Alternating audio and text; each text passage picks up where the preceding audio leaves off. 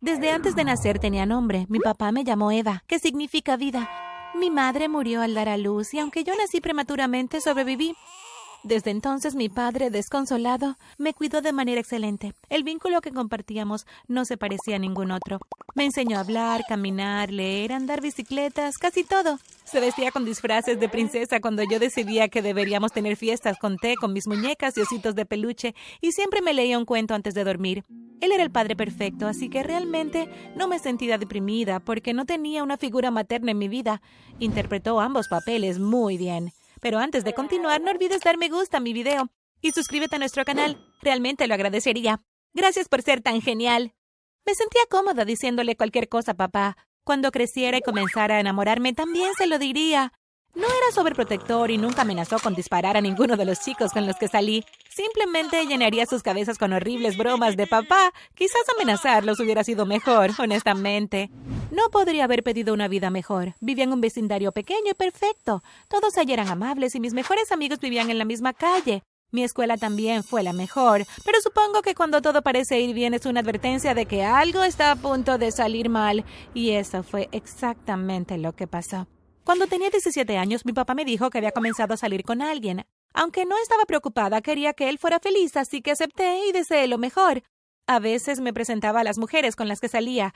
Algunas eran muy simpáticas y amables, intentaban ganarse mi cariño comprando regalos o llevándome de compras, pero mi papá nunca salió con una mujer durante más de tres meses.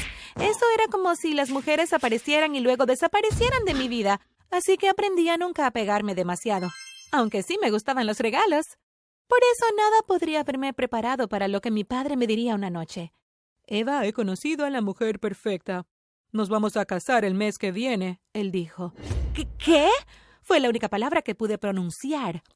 La conocí en línea, vive en Montana. Nos mudaremos allí la semana que viene para vivir con ella y su familia. No te preocupes, tienen una casa muy grande, así que estarás cómoda, él dijo. Instantáneamente rompí a llorar. Papá, estamos en Michigan. Montana está a millas de distancia. Amo mi vida aquí. Amo mi escuela, mis amigos, esta casa. ¿Cómo puedes hacerme esto tan de repente? Dije entre lágrimas. Sé que esto va a ser difícil al principio, pero tal vez sea incluso mejor allá. Además, tendrás una figura materna. ¿No sería genial? Como hombre no puedo hacer mucho por ti. Además, siempre podemos volver a visitarlos. Todavía tendremos esta casa. No la venderé. No te preocupes, él dijo. Traté de mantenerme optimista y creerle. Para la semana siguiente estábamos todos empacados y listos para partir. Cuando subimos al coche para el aeropuerto se me rompió el corazón. Sobre todo porque tuve que dejar a mi gatito Georgie. Mi mejor amigo prometió cuidar de él, pero todavía estaba muy triste. No pudimos llevarlo porque mi padre dijo que a Lily no le gustaban los gatos. Cuando llegamos a Montana conocimos a mi futura madrastra en el aeropuerto. Sostenía un cartel que decía Bienvenidos Philip y Eva. Mi papá le dio un abrazo y ella me miró y me dijo Vaya, Eva, eres tan hermosa. He escuchado mucho sobre ti. Es un placer conocerte. No parecía nada mala, pero también era realmente hermosa. Condujimos hasta mi nuevo hogar, que en realidad era bastante grande. Me llevaron a mi habitación, que estaba decorada exactamente como me gustaba.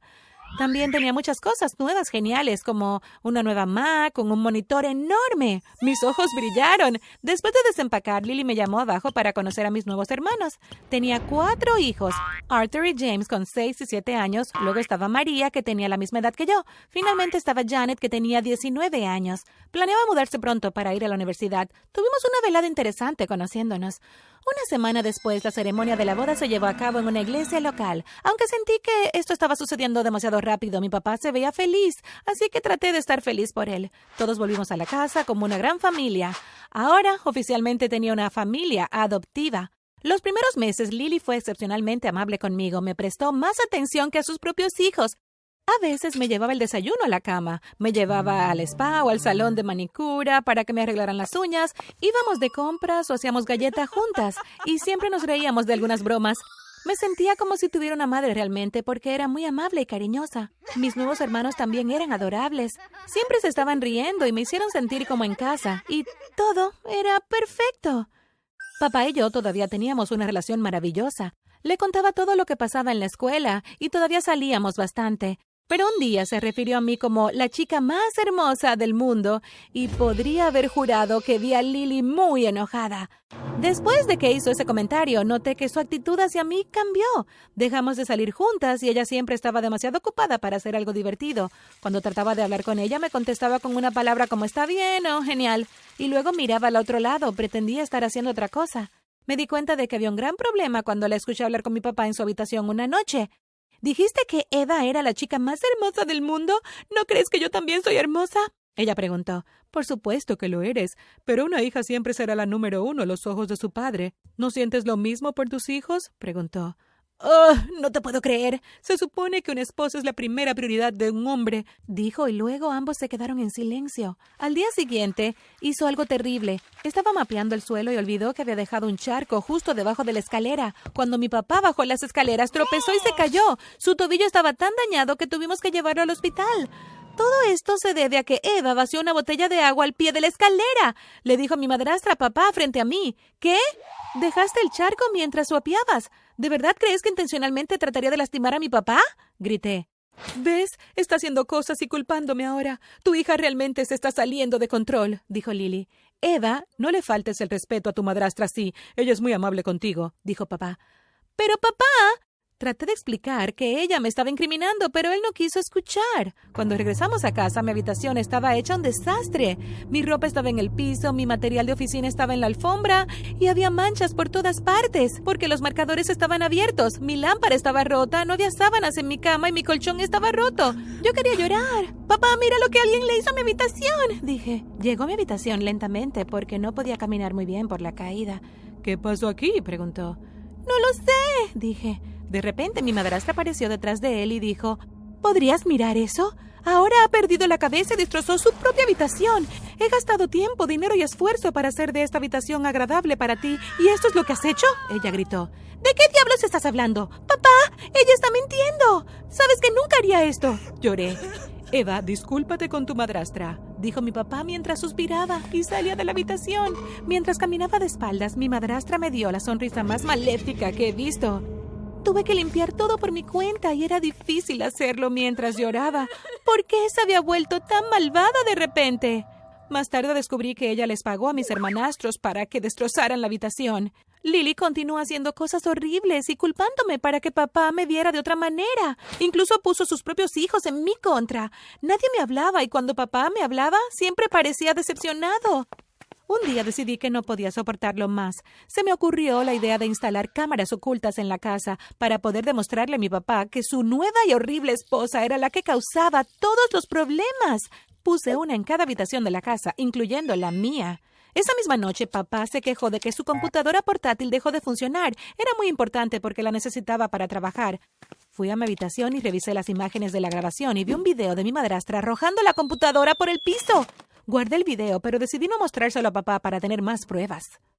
Durante las siguientes semanas tuve imágenes de ella manchando los muebles, quemando la comida, poniendo laxantes en su helado, vertiendo una sustancia pegajosa sobre sus zapatillas favoritas y rompiendo varias cosas en la cocina. Por supuesto, ella me culpó por todo, y cuando habló negativamente de mí frente a mi papá, solo sonreí y dije que lo sentía. Probablemente ella empezó a preguntarse qué estaba pasando conmigo. Después de haber reunido suficiente evidencia, escribí e imprimí hermosas invitaciones para toda la familia a una reunión. Todos estaban sentados muy bien en la sala de estar. Tomé mi computadora portátil y mi proyector y apunté hacia una pared blanca. Ahora estoy a punto de sorprenderlos a todos. Niños, su mamá es un monstruo. Papá, ¿con qué te has casado? Has cometido un error y cuanto antes podamos salir de aquí, mejor. Estoy cansada de que me culpen por todas las cosas que no he hecho. Lily, ¿por qué no te agrado? ¿Es porque soy más guapa que tú y más importante para mi papá de lo que tú serás? Dije. Inicié la primera grabación de Lily destrozando la computadora de papá. Nadie realmente pareció sorprendido, simplemente parecían serios. Puse el resto de las grabaciones. Las hijas de Lily salieron disgustadas, pero los niños se quedaron porque ya estaban acostumbrados a hacer el trabajo sucio de su madre. Al final de todo dije, papá, ¿me crees ahora? No he hecho ninguna de las cosas que ella dice. Ella me ha hecho la vida un infierno. ¿Podemos irnos a casa? Extraño mi vida, le dije. Mi padre me miró fijamente. Pensé que se iba a disculpar, pero en cambio dijo Eva, violaste la privacidad de tu madrastra. Discúlpate de inmediato. Mi mandíbula cayó al suelo. ¿Estaba loco? Te lo he dicho, ella no es buena. Ya es hora de que la enviemos a un internado. Conozco uno bueno en Suiza. Podemos enviarla allí. Entonces ya no tendremos que preocuparnos de que ella haga cosas horribles, dijo Lily. Sí, querida, es una buena idea, dijo papá. ¿No entendiste algo de lo que te acabo de mostrar? dije. Ahí va ella gritando de nuevo. La chica está fuera de control, dijo Lily. La semana siguiente estaba todo empacado y enviado a Suiza.